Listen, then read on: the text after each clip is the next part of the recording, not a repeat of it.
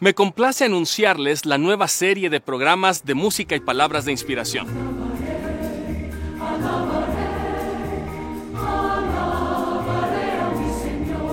Hola, soy Pepe Valle, parte del equipo de estos mensajes que le darán la vuelta al mundo. Mensajes de esperanza, consuelo espiritual y mucha alegría.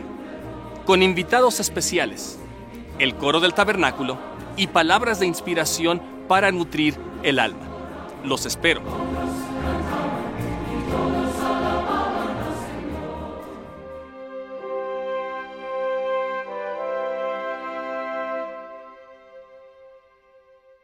Muy buenas noches hermanos y hermanas. Tengan todos ustedes como cada domingo. Su amigo y servidor Pepe Valle está aquí para compartir la lección del día de hoy que se encuentra en los capítulos 27 de Mateo, 15 de Marcos, 23 de Lucas y 19 de Juan, y lleva por título Consumado es.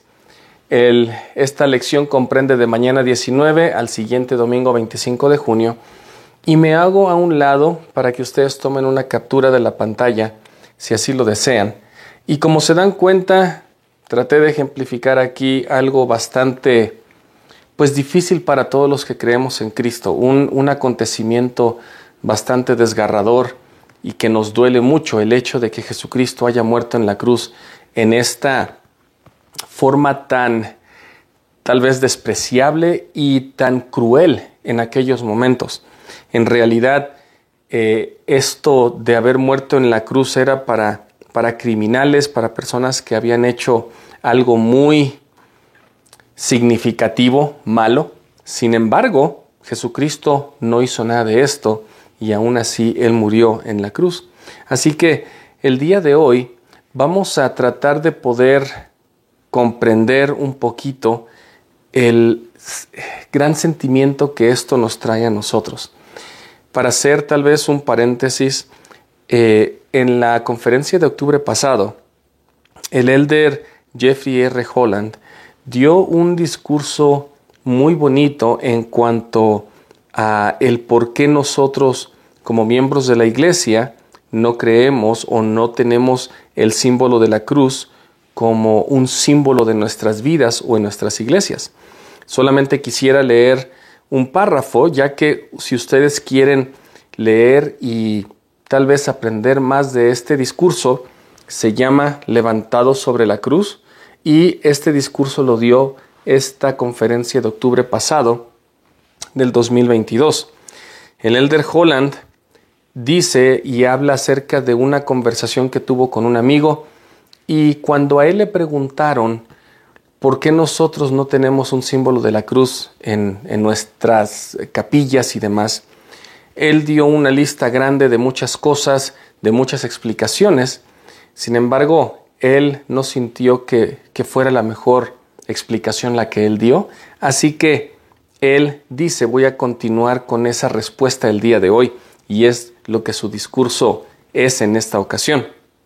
Sin embargo, solamente para tal vez eh, llevar a, un resumen de lo que el discurso dijo y lo que nosotros podríamos decir acerca de la cruz, él y el por qué no, no lo usamos como símbolo, el Elder Holland dice, al tratar de explicar por qué en general no utilizamos la iconografía de la cruz, deseo dejar sumamente claro nuestro profundo respeto y profunda admiración por los motivos llenos de fe y la vida devota de aquellos que sí lo hacen. Por ahí hay otro discurso, y no recuerdo si es la hermana Cordón o no recuerdo quién es, que habla de que en alguna ocasión cuando ella era niña o era más joven, o más bien creo que ella tenía una hija, una hermana que no era miembro de la iglesia, en el bautismo de su hija le regaló un, collarcito con una cruz, con un colgante de una cruz. Y esta hermana dijo, no, gracias, nosotros no creemos en la cruz, no se lo va a poner. Y hasta cierto punto en su discurso también dice, yo hubiera aceptado este regalo que era para mi hija, porque tal vez al yo tratar de mantenerme dentro de las eh, creencias de lo que nosotros seguimos, tal vez pude llegar a no explicarme bien con esta hermana y tal vez hasta la ofendí por no aceptar un regalo que para ella era preciado. Entonces, como les menciono, si ustedes desean eh, aprender más acerca de lo, del por qué no utilizamos este símbolo en nuestras capillas o en tal vez aún hasta nuestras vidas, escuchen o lean este discurso de eh, el Elder Holland de octubre del 2022. Con la lección del día de hoy, y tal vez ya entrando un poco más en, lo que es la lección, tal vez el día de hoy vamos a hablar de un, como lo mencionó, mencioné antes, de un acontecimiento desgarrador para nosotros. Qué gran sufrimiento tuvo que pasar el Señor Jesucristo para que usted y yo no lo pasáramos. No estoy seguro que haya palabras que puedan describir lo que esta muerte por crucifixión pudo haber hecho sentir en una persona, pudo haberle hecho sentir al propio Jesucristo, que después de haber sufrido en el Getsemaní, como lo vimos en la lección pasada, y después de haber sido azotado, después de que fue juzgado con, ah, por Poncio Pilatos, o más bien con la multitud, y Poncio Pilato habiendo podido hacer algo, aún el mismo Herodes habiendo podido hacer algo. Él fue azotado, se le obliga a cargar la cruz hasta el cerro Gólgota o de la calavera, que así se menciona en los cuatro evangelios. Yo no estoy seguro que podamos tal vez comprender el sufrimiento tan grande que Jesucristo pasó, mas lo que yo sí puedo comprender y espero que el Espíritu Santo nos ayude a nosotros a comprender personalmente, es de que Él tuvo un inmenso amor por mí y por usted.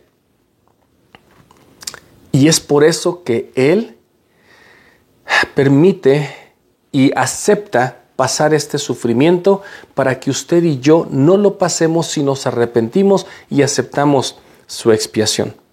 La verdad es un gran amor que nos demuestra. Él, él, él da su vida para que usted y yo podamos retomar nuestra vida en algún momento cuando estemos perdidos en el pecado y aunque podamos levantarnos de una sepultura al, al haber muerto y dejado este cuerpo mortal. Así que el día de hoy vamos a retomar eh, la lección de la semana pasada donde después de que Pedro eh, lo niega a Jesucristo tres veces. Él es llevado con Anás, suegro de Caifás. Él básicamente pasa la noche en este calabozo que lo mostramos la semana pasada y se lo llevan a Pilatos. Yo quisiera empezar o retomar en la parte de Juan 18, por ahí del versículo 33 más o menos, porque se le lleva a Pilatos y le dicen, aquí está, júzgalo. Poncio Pilatos, hasta cierto punto, él dice, yo no encuentro nada incorrecto con este hombre. Y pueden ver también partes de esto en, Marcos, Lucas, en Juan.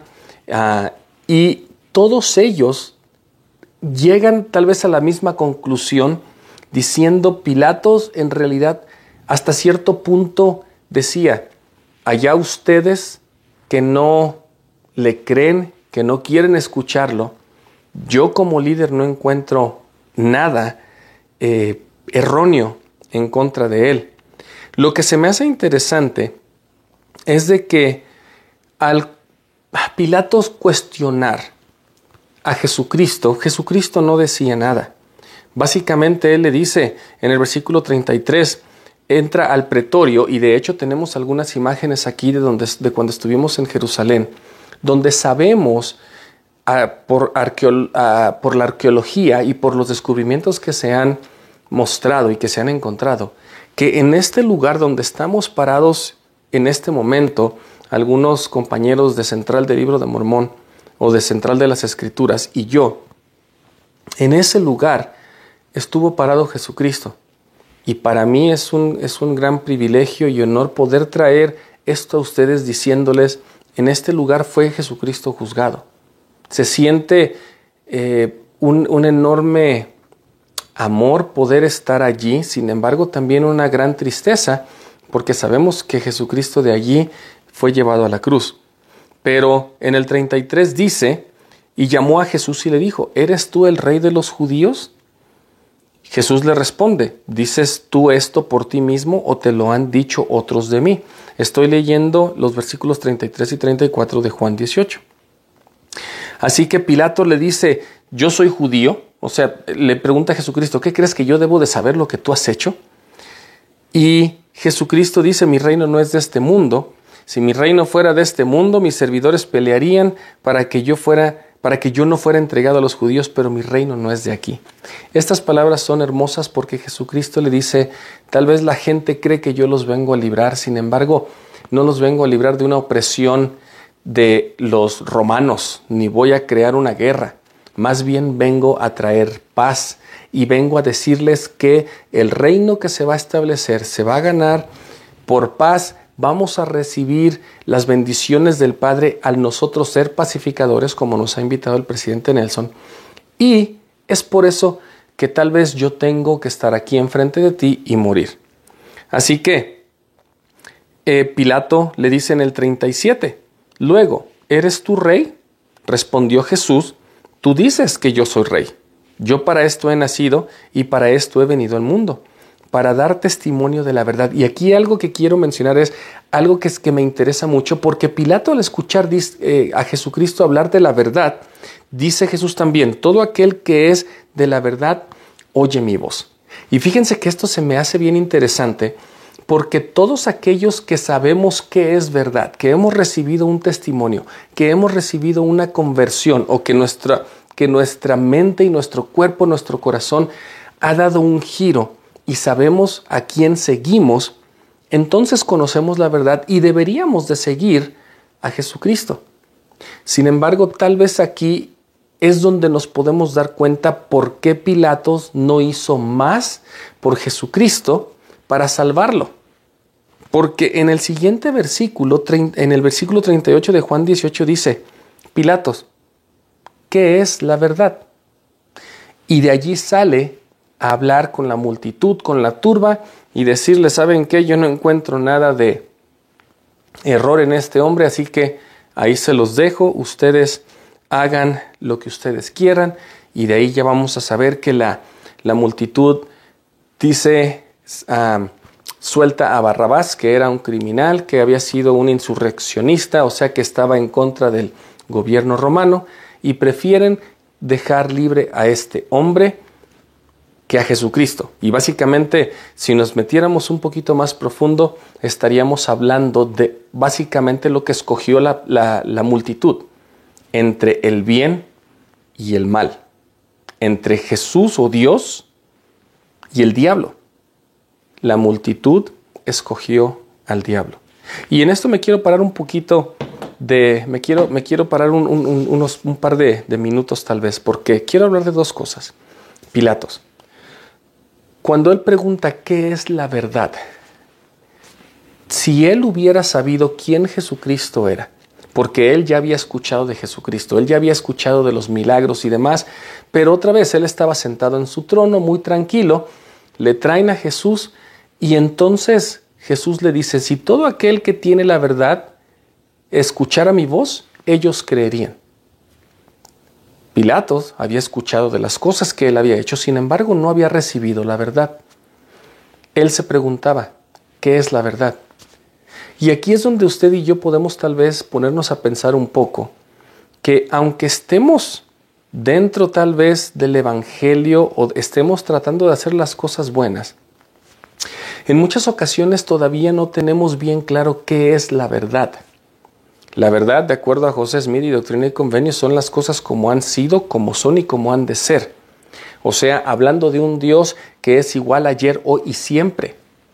Eso es la verdad y las, la verdad la vamos a encontrar en las escrituras.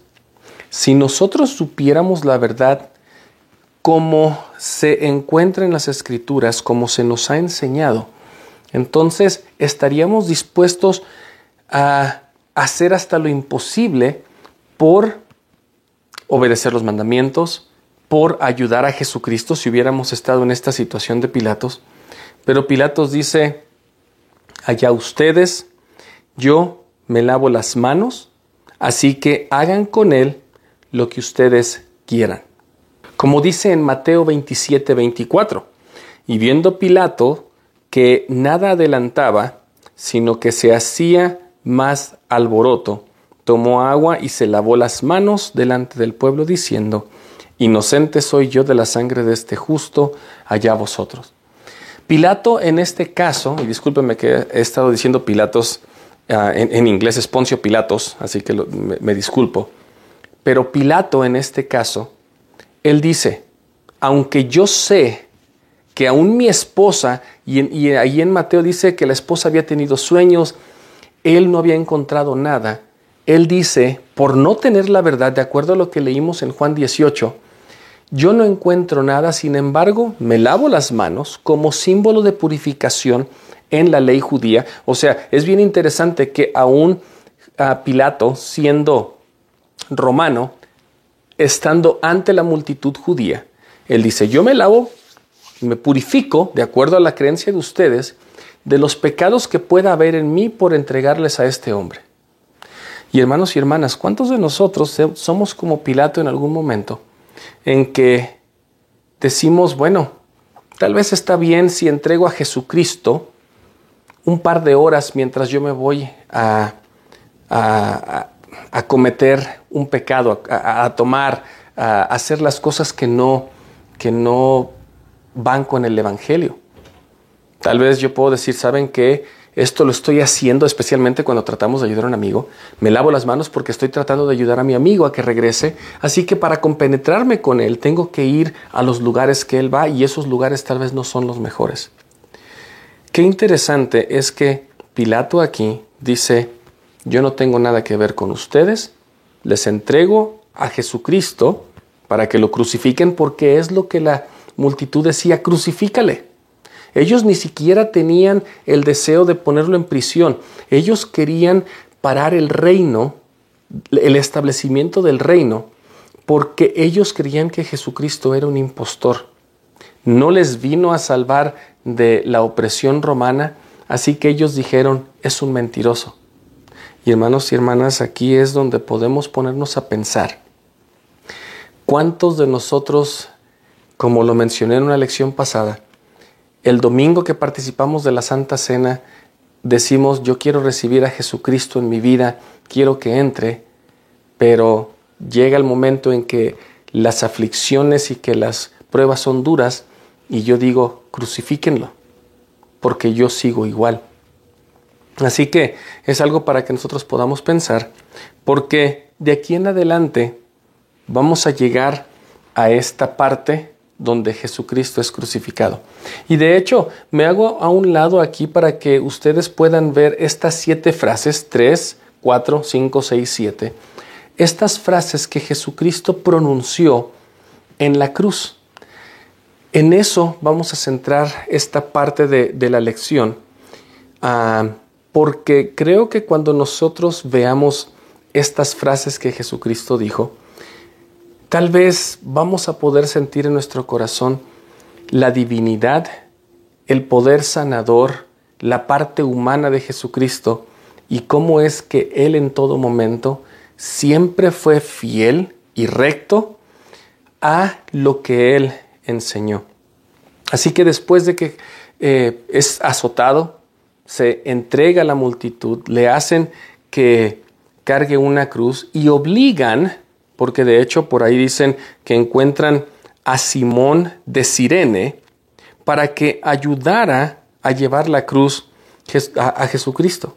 Jesucristo ya estaba tan cansado, tan agotado de los golpes y, bueno, por ahí una, una película que se llama La Pasión de Cristo que es muy explícita en cuanto al sufrimiento de Jesucristo. Si nosotros pudiéramos tal vez ver esta imagen, nos daríamos cuenta que realmente Jesucristo sufrió. Cuando Él fue azotado, pedazos de carne se desgarraban de su espalda. Cuando las espinas le, atraviesan la, la cabeza, podemos darnos cuenta del gran dolor y sufrimiento que estaba pasando, aparte del sufrimiento que ya había pasado en el Getsemaní. Así que cuando nosotros hablemos una vez más de esta crucifixión, de este día tan lúgubre, tal vez donde Satanás pensó, he ganado, esta tierra es mi reino. Y ustedes no se dan cuenta, pero afuera está lloviendo y ahorita que dije eso, un trueno pasó y, sentí como tal vez Satanás sintió, ahora sí gané.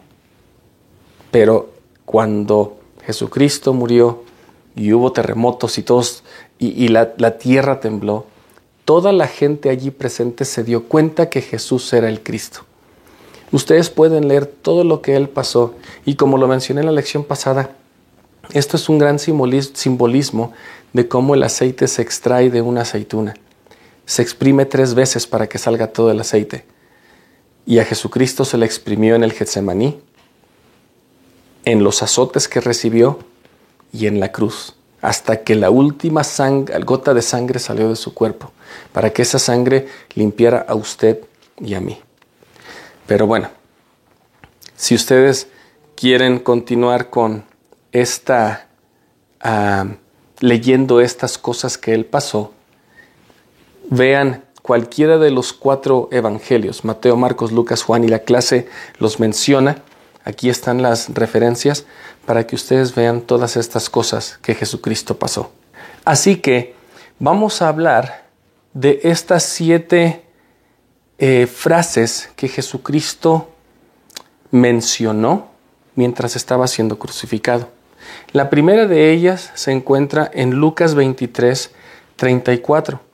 Cuando Jesús estaba siendo crucificado, cuando Él estaba recostado tal vez en el piso eh, sobre la cruz y estaban clavando sus manos y sus muñecas, Jesucristo muestra el poder sanador y el poder, ah, o más bien se mantiene fiel al mensaje que siempre ah, dio, de es amar a nuestros enemigos, bendecir al que te ultraja, como lo hizo en, eh, en Mateo 5, en el Sermón del Monte.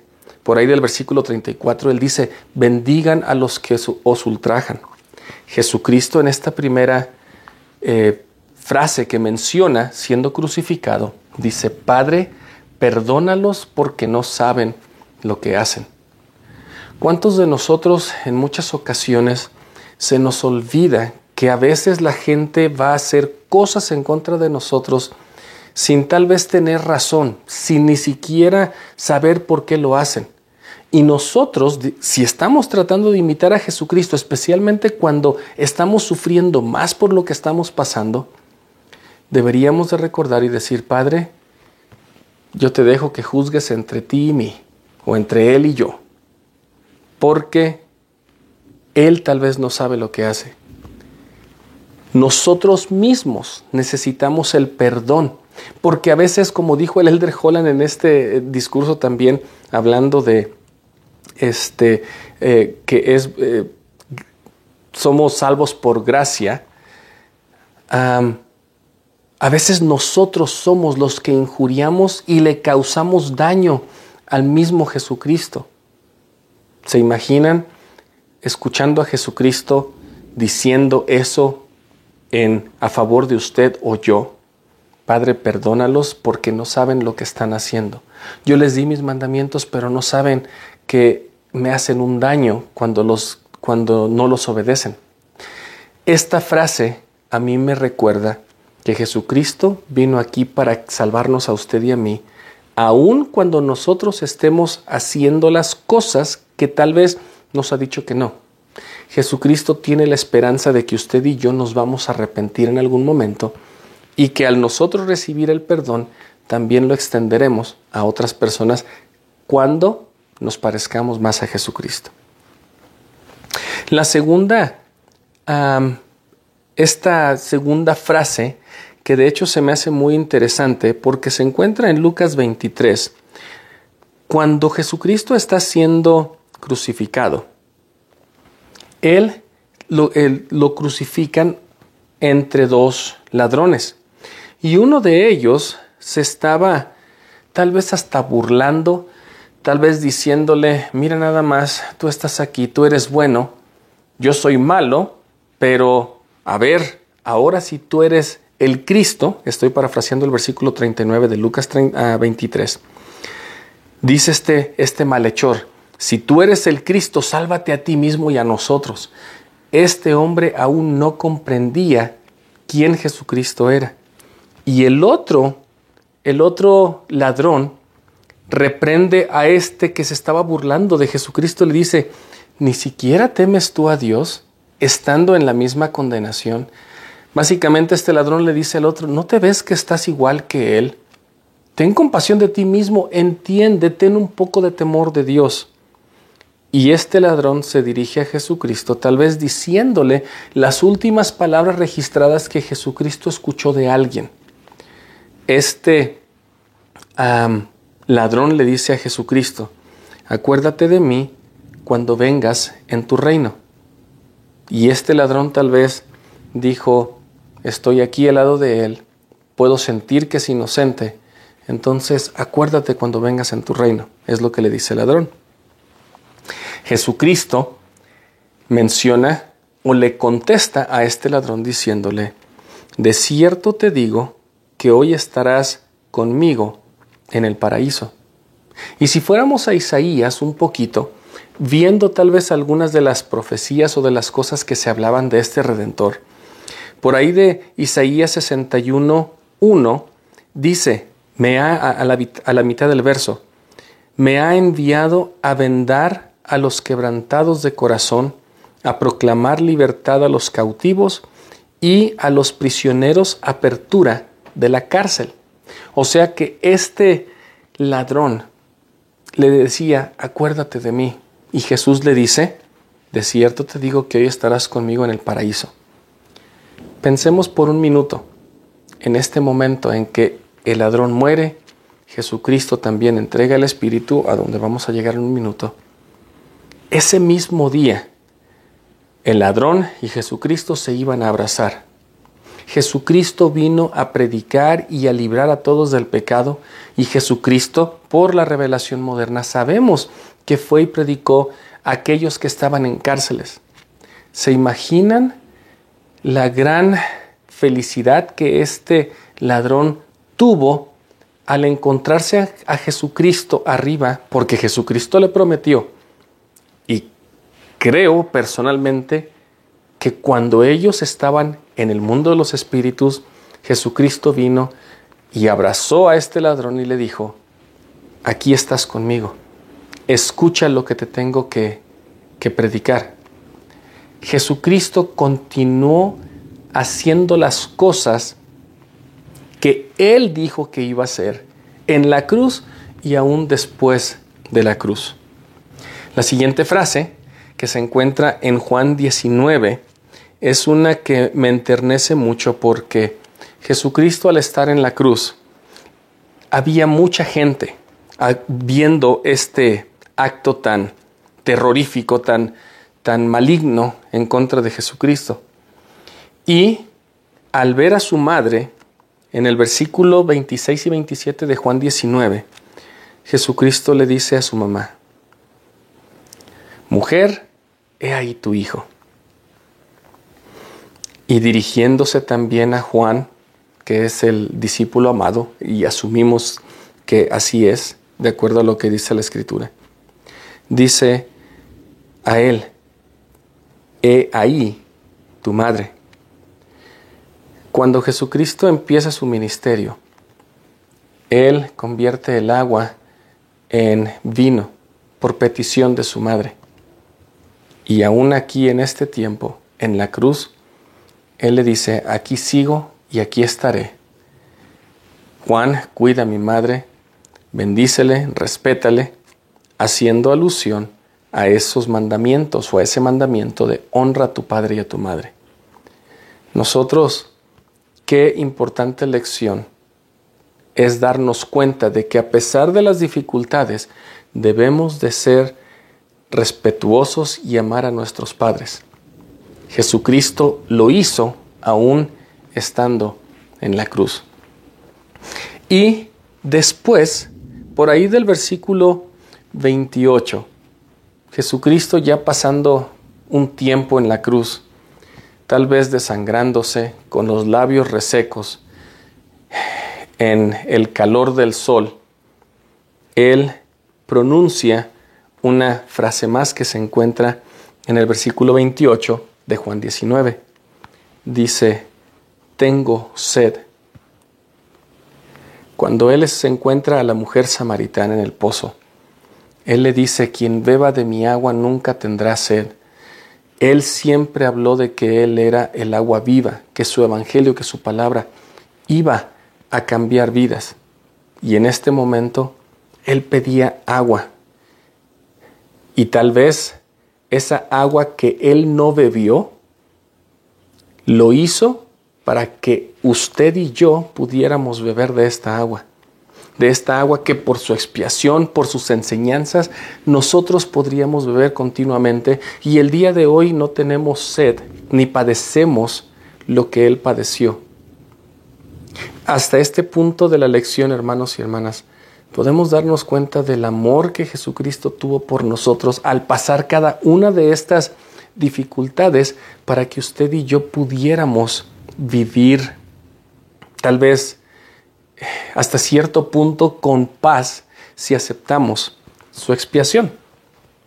Sin embargo, Jesucristo pasó un dolor tremendo, pasó algo difícil que le llevó tal vez a sentirse completamente solo. En el jardín del Getsemaní o en el jardín eh, de Getsemaní, él le dice a su padre, si es posible que no tome esta copa, ayúdame, pero que se haga tu voluntad si es que lo tengo que hacer. En la cruz, Jesucristo, tal vez en esa parte humana todavía, con el dolor ya a punto de morir, y tal vez cuando los cielos estaban más negros en ese momento, Él dice, Eloi, Eloi, lama sabactani, que interpretado dice, Dios mío, Dios mío, ¿por qué me has desamparado? Cuando usted y yo nos sentimos solos, cuando usted y yo sentimos que no hay nadie que nos pueda comprender ni saber lo que estoy pasando, hay una persona, hay un Dios que sí lo sabe porque él mismo se sintió igual. Jesucristo está allí para escuchar su clamor, o mi clamor y mi petición y mi ruego. Jesucristo, no me abandones. Él está allí para que usted y yo podamos sentir que aunque Jesucristo se sintió solo en este momento, él tal vez se sintió sin la ayuda del Padre para que usted y yo nunca caminemos solos.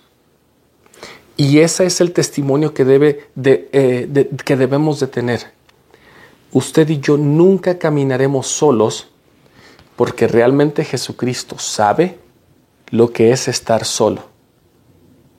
En la cruz, sin la compañía de nadie, estando tal vez listo para, para entregar el Espíritu.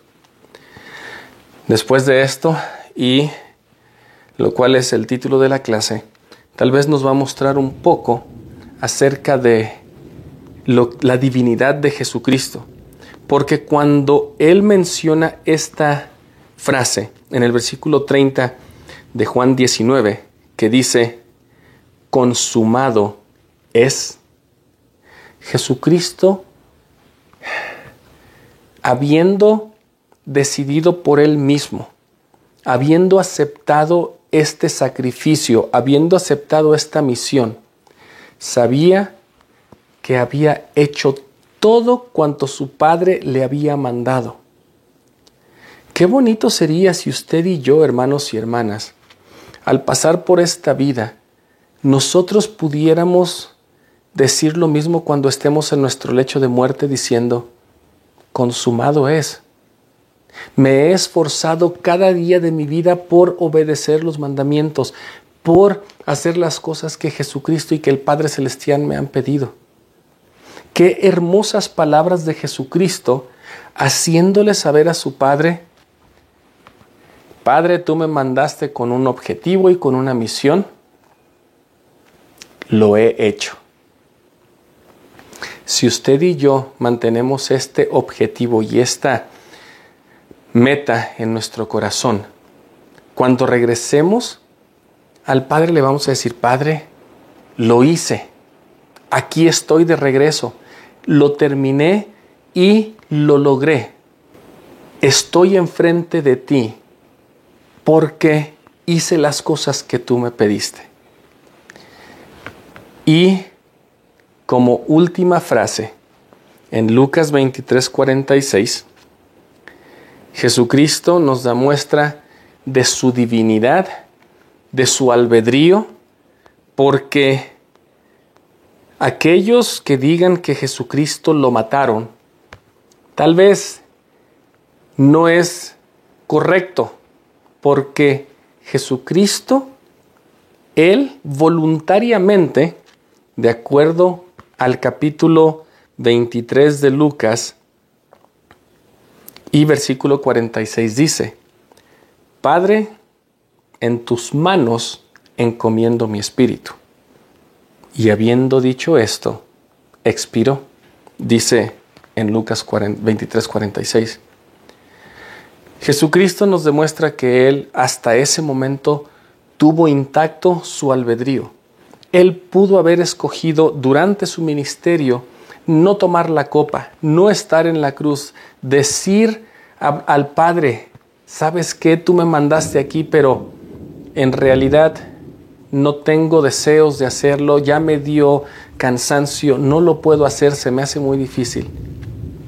Él escogió llevar a cabo esta obra, morir por usted y por mí.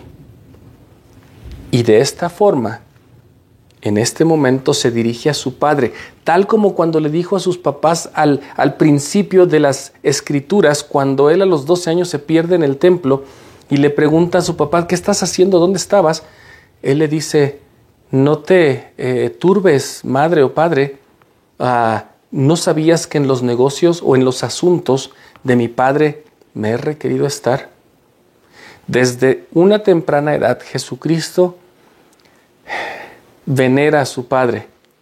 Y en este momento, cuando estaba muriendo en la cruz, se dirige a su Padre una vez más y le dice, aquí está mi espíritu, recíbelo porque he terminado.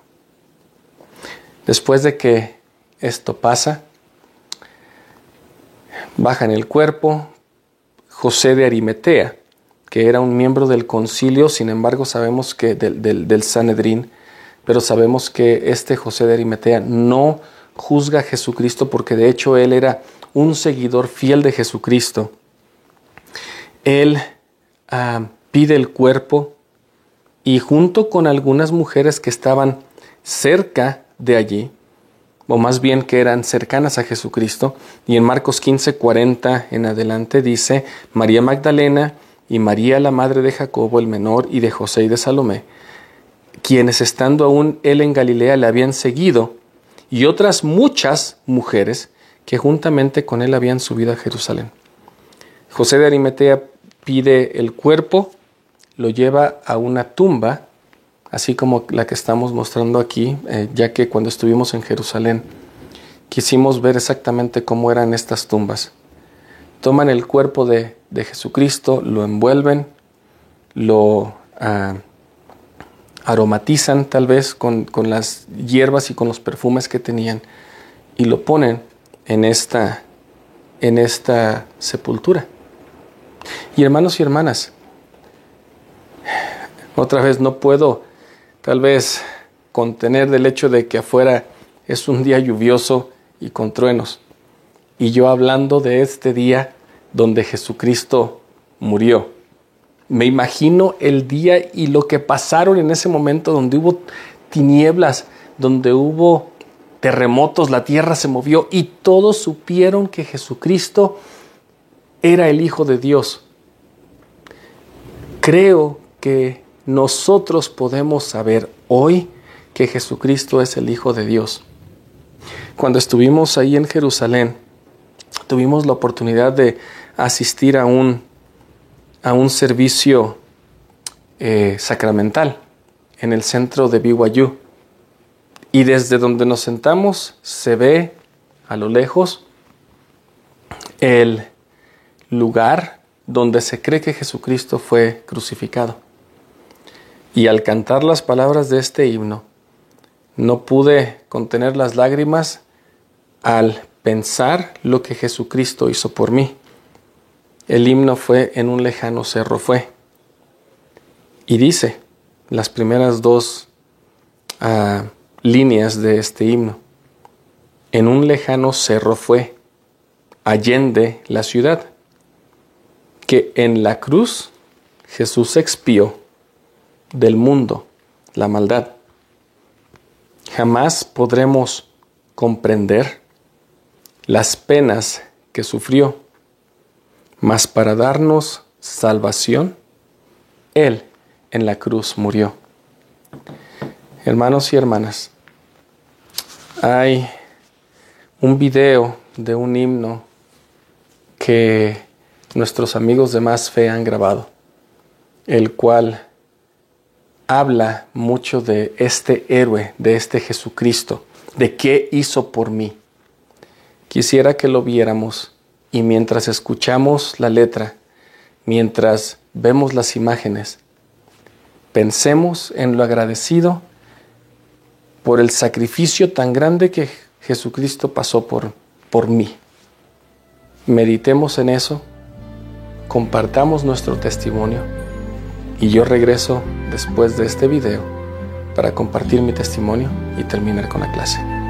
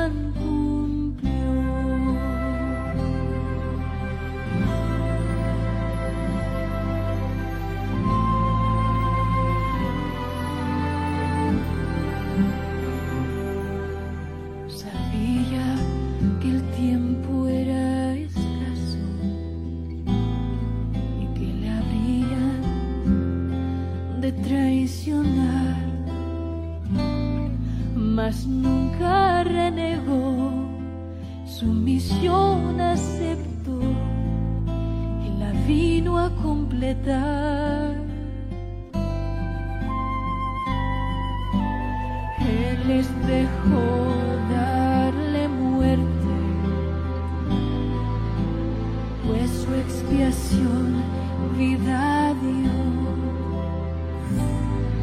Y en su rostro hubo amor, a pesar del dolor que sufrió.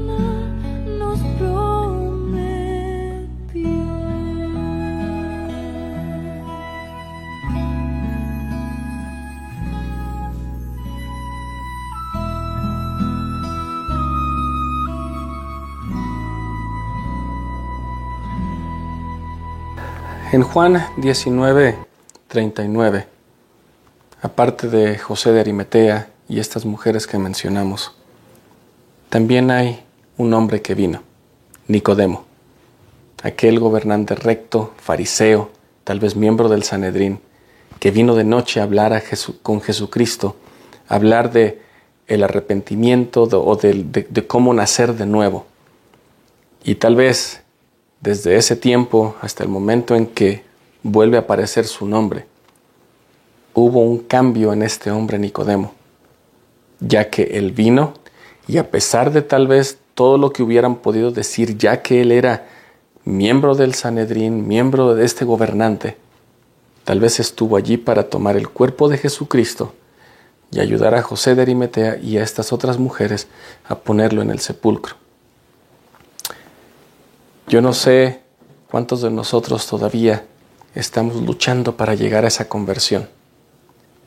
Tal vez el día de hoy es un día oscuro en el que sabemos que nuestro amigo, en el que nuestro hermano ha muerto, ha entregado su espíritu.